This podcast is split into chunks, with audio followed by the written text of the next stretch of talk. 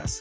Qué bendiciones nuevamente tener un tiempo en el cual podamos meditar la palabra, en el cual podamos tener una perspectiva de ella y tener en claro lo que la palabra de Dios nos instruye.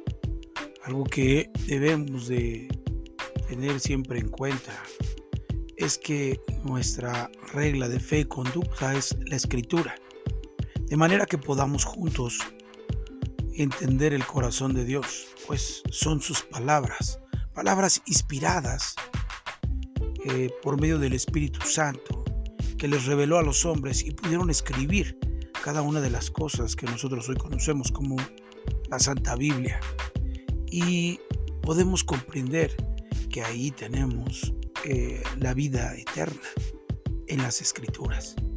Y de esta manera entonces caminar en ese mismo tenor la vía que nos corresponde a nosotros, leer, escudriñarla, meditar esa palabra para nuestra bendición.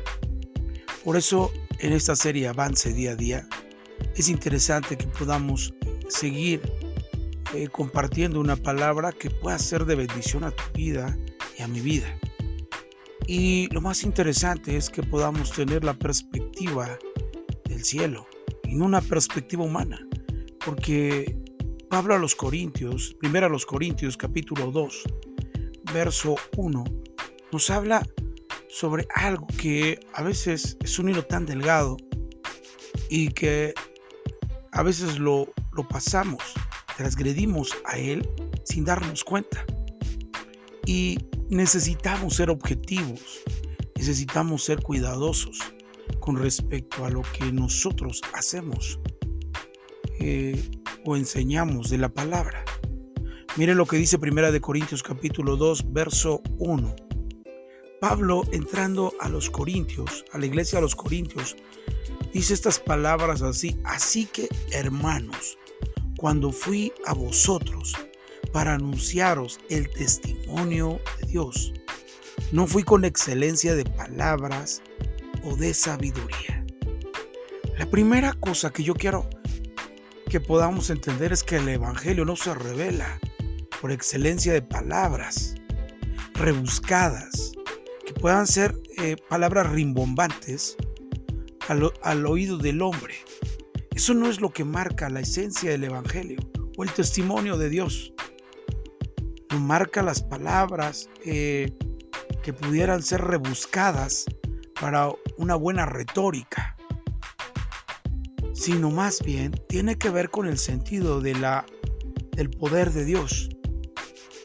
Pablo también habla y dice, no fui con excelencia de palabras o de sabiduría. La palabra sabiduría es la palabra Sofía y habla precisamente sobre la practicidad, sobre las formas de conocer la palabra, de ser revelada por el Espíritu y finalmente practicada. Pero aquí la palabra sabiduría se encuentra bajo la perspectiva de la sabiduría humana.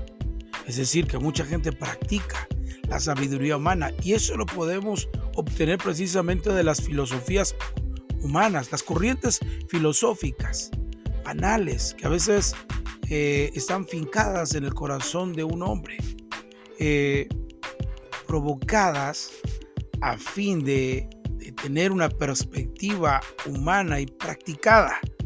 Sin embargo, no toda la perspectiva humana eh, tiene una dinámica o una sinergia con la palabra de Dios. Nunca la tiene. La realidad es que la filosofía, filosofía es el amor a la, a, a la sabiduría. Y yo recuerdo mucho que mi pastor decía estas palabras. Eh, constantemente que debemos de amar al que da la sabiduría y no a la sabiduría. Entonces interesante, pudiera ser un juego de palabras, pero eso es, a veces amamos más la sabiduría que al que nos da la sabiduría. Y esa es precisamente la corriente filosófica. Amar a la sabiduría, ser eh, potenciados en creer que sabemos mucho, pero finalmente es sabiduría de esta tierra.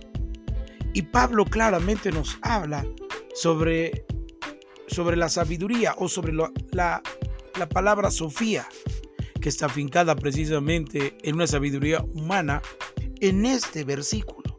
Porque encontraremos la palabra sabiduría también en otros versículos adelante, pero con una connotación muy interesante, que tiene que ver con la revelación del Espíritu de Dios. Sin embargo, aquí dice Pablo, eh, cuando fui a vosotros para anunciaros el testimonio de Dios, no fui con excelencia de palabras o de sabiduría, pues me propuse. Hemos leído mucho la palabra proponer en el griego y significa eh, tomar decisión, ser determinante.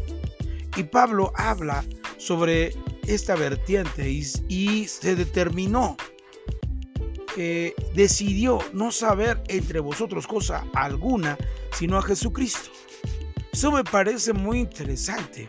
A veces cuando compartimos la palabra debemos de tener experiencia de, de determinar, de decidir, no saber nada entre vosotros que no tenga que ver con, la, con el propósito y el llamado que Dios ha depositado en nosotros. Porque de lo contrario seremos afectados emocionalmente y al estar afectados emocionalmente de las cosas que oímos circunstancialmente, la palabra puede ser contaminada con las emociones y las palabras que decimos están contagiadas con un espíritu humano. Y cuando hablamos de espíritu humano, quizás no podamos entender que realmente sea malo, sino que es importante que podamos entregar el mensaje con la perspectiva eh, de nitidez eh, eh, que está escrita sin añadirle un poco o mucho de nuestra emocionalidad. Y eso es lo que habla Pablo. La excelencia poderosa de entregar un mensaje no tiene que ver con lo que circunstancialmente ves en aquellas personas que tienes que entregar el mensaje, porque seguramente se contagiará. Esa palabra ya no será nítida, ya no será netamente la palabra de Dios, sino que ahora será eh, vista bajo una perspectiva humana, bajo palabras excelentes de retórica, pero no tendrá la finalidad y el propósito para el cual Dios te envió. Y eso es muy importante, por eso digo que hay un, hilo tan delgado en el cual cruzamos y de repente hablamos palabras humanas, palabras de sabiduría, de Sofía, humana, filosofía, filos, amor, Sofía, sabiduría, amor a la sabiduría. Y a veces tendemos a entender la Biblia por medio de filosofías huecas, dice la palabra. Filosofías huecas con habilidad de sutileza para engañar y confundir a los oyentes de la palabra. Por eso es interesante que podamos nosotros tener correctamente que la sabiduría tiene que ser revelada por medio del Espíritu de Dios. Mira lo que dice más adelante, pues me propuse no saber entre vosotros cosa alguna, sino a Jesucristo y a este crucificado. Siempre que vayamos y entreguemos el mensaje, nunca, pero de los nunca, confíes en tus propias palabras. Confíes en tu propio pensamiento humano, creyendo que eso te va a llevar a que el mensaje sea mucho mejor. La realidad es que no. Debemos de tener la habilidad de centrarnos en esos pasajes que la escritura nos, nos lleva a leer y esperar que el Espíritu Santo nos revele, porque eso es lo que realmente va a dar un, un dunamis, una dinamita en la vida de las personas para que puedan entender lo que dice la escritura. Mira lo que dice el verso 3. Y estuve entre vosotros con debilidad y mucho temor y temblor.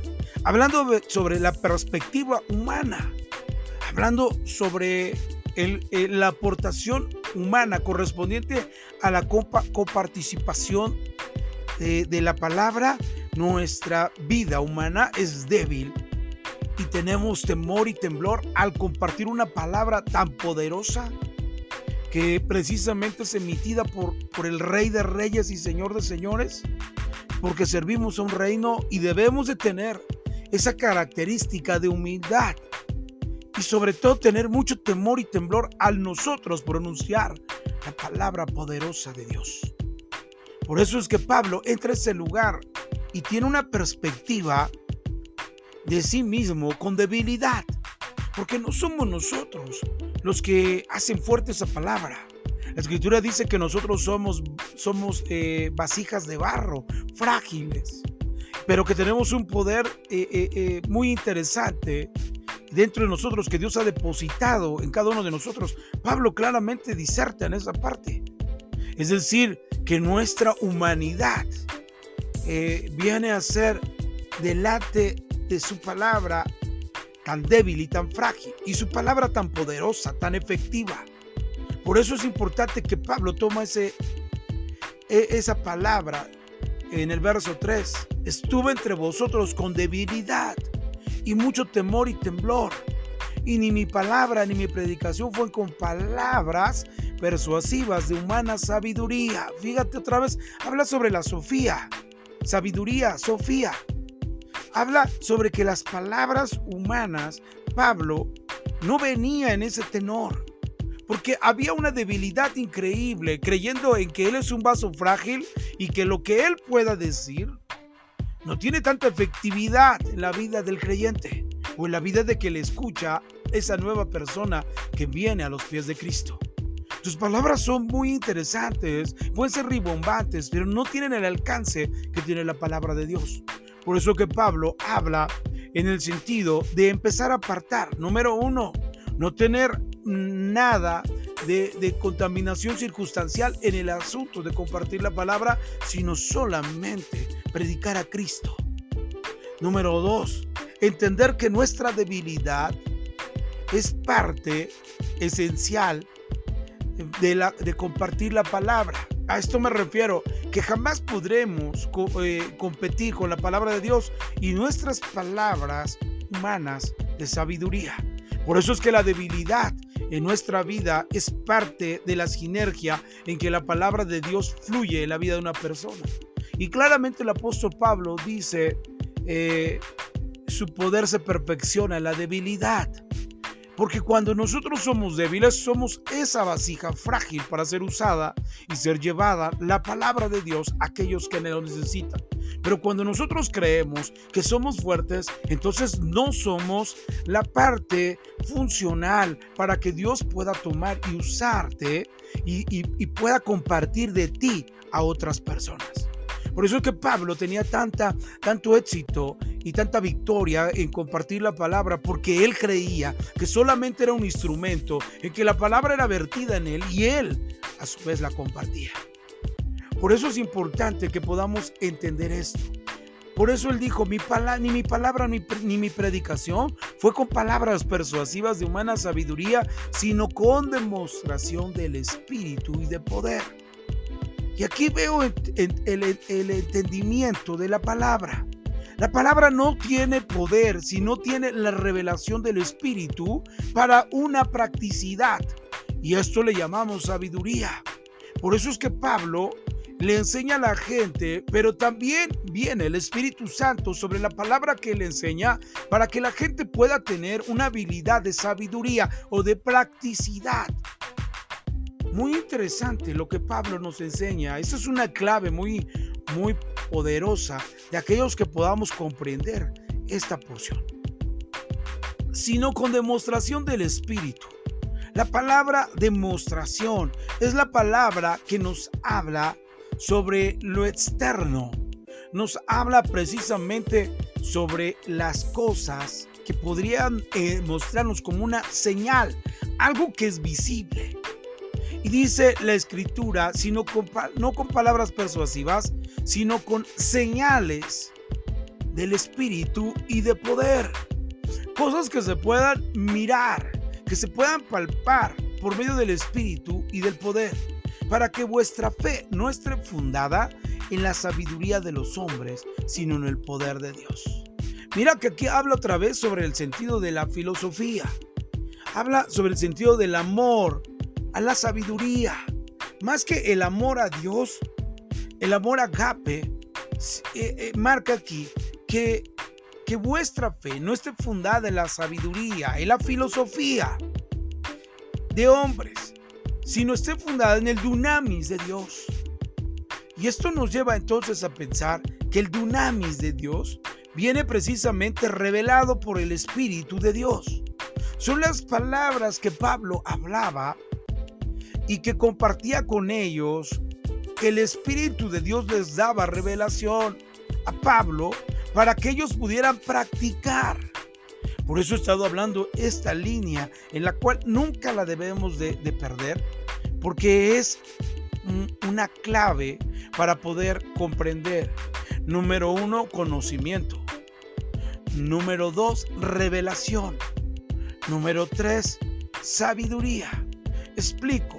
Y conoceréis la verdad y la verdad os hará libres. Número dos, y esa verdad, Dios dice, Jesús dice, y yo les recordaré.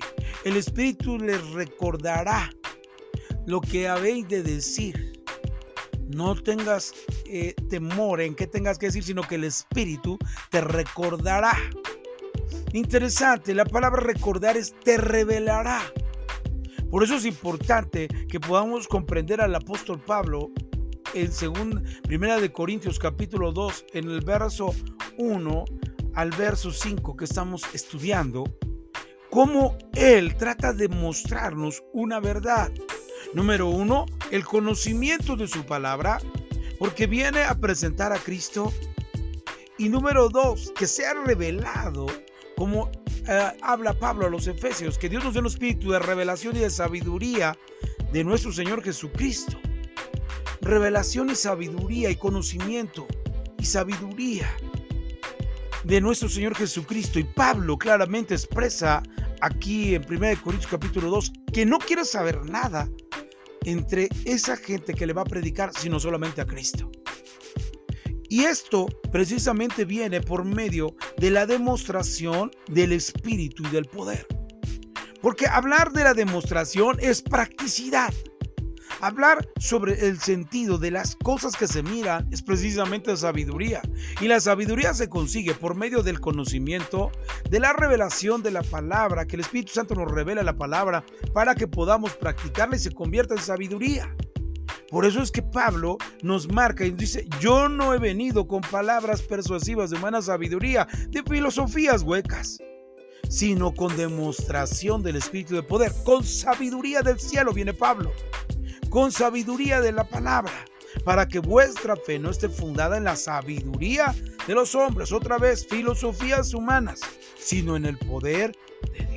Y termina en esa sabiduría de practicidad.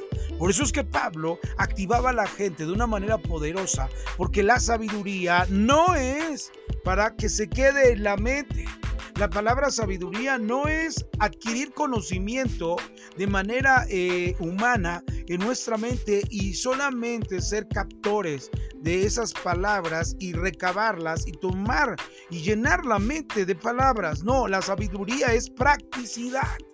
La practicidad nos habla en la, en la vía del poder de Dios. La sabiduría nos habla que, la, que, la, que el poder de Dios actúa de manera permanente en alguien que ha convertido lo que sabe eh, revelado por Dios en algo como estilo de vida. Por eso es muy interesante que no todas las palabras que están escritas en ese momento son para ti, sino que hay momentos específicos en los que el Espíritu las traerá para que tú puedas usar esas palabras y traigan a tu vida bendición abundante y dirección con sabiduría del cielo, aplicada en la tierra. Ahora podemos entender entonces qué es lo que es sabiduría. Sabiduría que Pablo predicaba. Número uno, conocimiento. Número dos, revelación. Número tres, sabiduría. Practicidad. Así que espero que puedan entender esta parte y podamos comprender que hay un hilo tan delgado en que podamos cruzarlo y quizás hablar filosofía humana con una perspectiva que no tiene nada que ver con la palabra y que a veces hay un hilo tan delgado que lo pasamos y hablamos palabras que no están escritas en la, en la palabra que no están escritas en la Biblia, pero que nos parecen rimbombantes, rimbombantes, que nos parecen que son palabras que pudieran agradar al oyente, pero no tienen el poder o el dunamis de Dios para cambio, para transformación. Quiero hacer una oración. Señor, gracias por esta mañana en la cual podamos disfrutar de tu presencia, de tu gracia y de tu amor. Señor, síguenos llevando a poder comprender esto que estoy compartiendo, Señor, con tus hijos. Que podamos juntos aprender nuevamente eh, esta porción en este avance del día a día de esta serie y juntos podamos aprender. Señor, gracias por tu palabra en el nombre poderoso de Jesús. Amén. Amén. Que Dios les bendiga, que tengan un excelente día. Hasta luego.